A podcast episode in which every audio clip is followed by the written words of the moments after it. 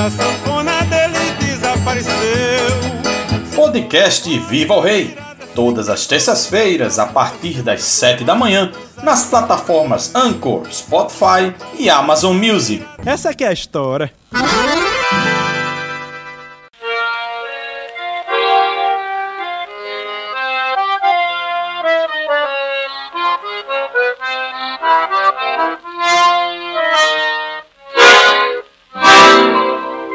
Olá, amigos ouvintes, sejam bem-vindos à edição 37 do podcast Viva o Rei. Eu sou Carlos Henrique e juntos vamos começar nossa rápida viagem de hoje na vida e obra do rei do Baião Luiz Gonzaga e de seus parceiros e seguidores.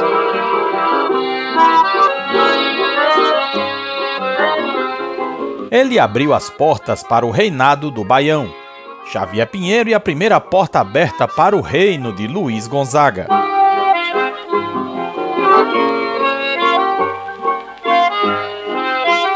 Na edição 37 do podcast, vamos saber um pouco sobre a primeira pessoa que estendeu a mão para Luiz Gonzaga quando chegou ao Rio de Janeiro nos anos 30.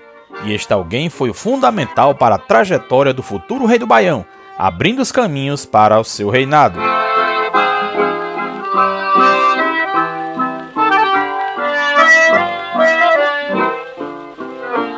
Na edição 5 do podcast Viva o Rei, falamos da recepção de Luiz Gonzaga no Rio de Janeiro, quando deixou as Forças Armadas e passou a tentar sua vida pelos bares do Mangue, bairro boêmio da então capital federal.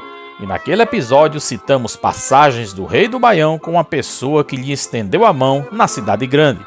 Algumas pessoas acreditam a abertura das portas do reino de Gonzagão a vários personagens, Humberto Teixeira, Miguel Lima, Lauro Maia, Ari Barroso, entre outros. Há quem confirme que o grupo de cearenses, aquele mesmo que pediu ao sanfoneiro para tocar uma coisinha do Nordeste, presente no bar Cidade Nova, na região do Porto do Rio de Janeiro, foi um impulso inicial para a majestade de Luiz Gonzaga. Entretanto, este podcast considera como grande responsável pelo surgimento do Rei do Baião outra pessoa, que muitos sequer lembram do papel importante que teve na passagem de Gonzaga pelo Rio de Janeiro a partir de 1939. Estamos falando de Henrique Xavier Pinheiro, ou simplesmente Xavier Pinheiro.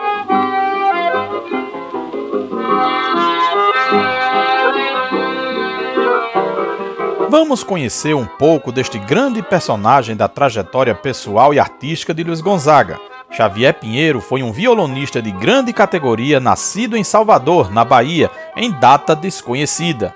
Chegou à então capital federal nos anos 20 e passou a frequentar os bares na região do Baixo Meretrício Carioca para tocar para os fregueses e assim receber alguns trocados para se sustentar. Com seu talento para o violão e, notadamente, para a viola portuguesa, logo estava se apresentando em casas noturnas e clubes da cidade especializados na música lusitana. Algum tempo depois foi contratado para ser músico da Rádio Veracruz, justamente para tocar os ritmos portugueses. No ano de 1929, Xavier Pinheiro lançou seu primeiro disco, intitulado Vasco da Gama, pela gravadora Parlophone, contendo canções da cultura portuguesa.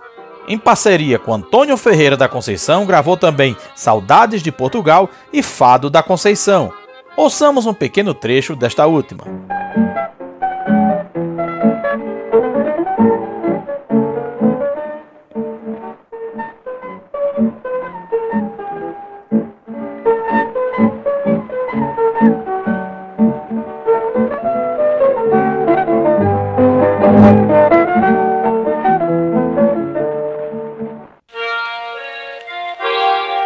Apesar do sucesso que sua música fazia, sobretudo na colônia portuguesa instalada no Rio de Janeiro, Henrique Xavier Pinheiro não tinha uma vida de luxo e requinte como a maioria dos artistas. Vivia com sua esposa, Leopoldina de Castro Xavier, numa casa humilde no Morro de São Carlos, em Estácio de Sá. Apesar de não ter tantas posses, mantinha a família sem muitos apertos financeiros. Xavier ficou conhecido como Baiano do Violão e em sua trajetória artística deixou 10 discos gravados e diversas composições de valsas, fados, polcas e outros gêneros. Foi o próprio violonista quem apresentou Antenógenes Silva, renomado sanfoneiro da época, a Luiz Gonzaga, que passou a ter boas noções teóricas de música a partir de seus ensinamentos. Mas voltando à primeira porta do reinado aberta para Luiz Gonzaga, enquanto o sanfoneiro se apresentava em um bar com o colega violonista Sepetiba, surgiu alguém que olhava fixamente para a dupla. Gonzaga se assustou um pouco, pensando que era da polícia, e perguntou a Sepetiba quem era a pessoa. Este logo lhe respondeu que se tratava do dono do ponto, o guitarrista Xavier Pinheiro, e que pela sua cara estava gostando do que via. Xavier logo se aproximou com sua guitarra e começou a tocar, quando Luiz Gonzaga o acompanhou. A partir daí, no mangue, a primeira grande porta para o reinado de Gonzagão se abriria. No término da apresentação, o trio arrecadou as gorjetas e Xavier Pinheiro quis conhecer mais sobre o novo parceiro de noitada lá no mangue. Luiz Gonzaga respondeu-lhe que estava no quartel do exército esperando seu retorno para casa. Xavier, que também era ex-soldado, mas da Marinha, convidou-lhe para sua casa em Estácio de Sá, na rua São Frederico, e assim foram. Surgia daí uma grande amizade que abriu portas ao futuro rei do Baião e que também lhe foi muito útil não só para a consolidação de sua carreira, mas também na questão familiar. Xavier Pinheiro lhe recebeu em sua casa juntamente com a esposa Leopoldina, a Dina, que futuramente iriam cuidar de Gonzaguinha, filho de Luiz Gonzaga, enquanto ele se apresentava pelo país afora. Com o passar dos dias, a dupla descia o Morro de São Carlos para os locais movimentados do Rio de Janeiro, Mangue, Corcovado, as barcas que faziam a travessia da Baía de Guanabara, entre outros, e o dinheiro que recebiam era o suficiente para uma vida sem muitas regalias, mas bastante digna. Apesar do relativo sucesso e da boa renda, os músicos de rua passavam por várias dificuldades, como brigas nos bares, gritaria, mesas viradas e até mesmo tiros em alguns momentos, além das constantes humilhações pelas quais passavam enquanto se apresentavam, já que várias pessoas lhes chamavam de vagabundos. O tempo ia passando e a dupla Pinheiro e Gonzaga seguiam suas rotinas de apresentações pelas ruas da então capital federal. Luiz já tinha em mente seu crescimento como músico, já que estava com certo cartaz àquela altura na cidade. Tentava incursões em programas de calouros no rádio, uma verdadeira febre naquela época, principalmente de Ari Barroso e Silvino Neto porém sempre fracassava com suas notas medianas entre 2 e 3, numa escala que ia até 5, com suas valsas e tangos. Também no episódio 5 deste podcast você vai conhecer ou relembrar a saga do velho Lua, desde o mangue, passando pelos programas de calouros do rádio até a sua primeira gravação no estúdio. O casal Xavier e Dina forneceram todo o suporte para que Luiz Gonzaga pudesse seguir seus sonhos como artista. O sanfoneiro até alugou um quartinho próximo à residência de ambos, mas sempre havia o apoio dos anfitriões do Morro de São Carlos. A ajuda do casal também se deu no aspecto familiar. Como se sabe, Gonzaguinha nasceu em 1945, quando seu pai já era um sucesso na música nacional, e foi com os dois grandes amigos e parceiros que Luiz Gonzaga pôde deixar seu então jovem filho aos seus cuidados para poder trabalhar nas gravações e apresentações, sempre ajudando nas despesas da casa com o garoto, e enquanto sua mãe, Odaléa Guedes, estava convalescendo de uma tuberculose. Abertamente, Gonzaguinha considerava Xavier e Dina também como seus pais. Com apenas dois anos de idade, o pequeno Gonzaga havia perdido sua mãe. Tanto considerava ambos como seus pais que compôs uma canção em homenagem à sua mãe de criação, Dina, com a perna no mundo, de 1979. Vamos ouvir um pequeno trecho. Odina, teu menino desceu São Carlos, pegou um sonho e partiu. Pensava que era um guerreiro com terras e gentes a conquistar Ou seja, o pontapé inicial para o reinado de Luiz Gonzaga definitivamente foi dado por Xavier Pinheiro por sua receptividade na chegada do sanfoneiro ao Rio de Janeiro, além de ter aberto os caminhos para que pudesse desenvolver sua musicalidade. Não à toa, em retribuição ao talentoso amigo, Gonzaga gravou Segura Polca, de autoria do violonista, em 1941, logo no seu primeiro ano como artista profissional. E dois anos depois, novamente o sanfoneiro gravou outra composição de Xavier, desta vez a valsa Ivone, que é a música de fundo desta edição 37 do podcast Viva o Rei.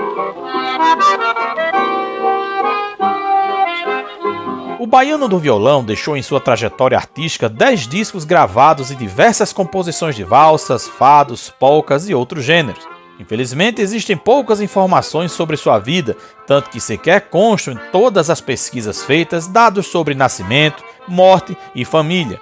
Não há registro de filhos nascidos do casamento de Xavier e Dina, tampouco há muitos registros fotográficos conhecidos do artista. Lamentavelmente, o nome de Xavier Pinheiro é pouquíssimo lembrado quando falamos de música brasileira por parte da mídia e do público atuais. Não só por seu grande talento com o violão e a viola e suas belas canções, mas, sobretudo, por ser um dos grandes responsáveis por abrir as portas do reino musical para Nossa Majestade do Baião, Luiz Gonzaga.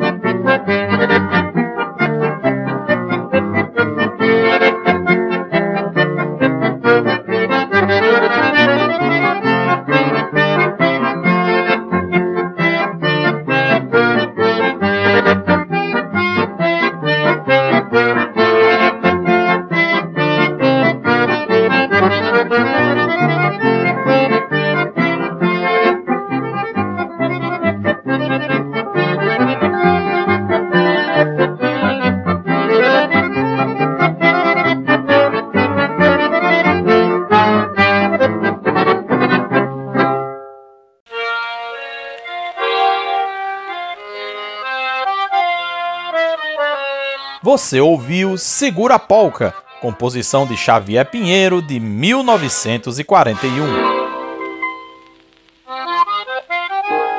Com pesquisa, produção, edição e locução de Carlos Henrique, este foi o podcast Viva o Rei, uma rápida viagem semanal na vida e obra do rei do Baião Luiz Gonzaga e de seus parceiros e seguidores. Todas as terças-feiras, a partir de 7 da manhã, nas plataformas Anchor, Spotify e Amazon Music.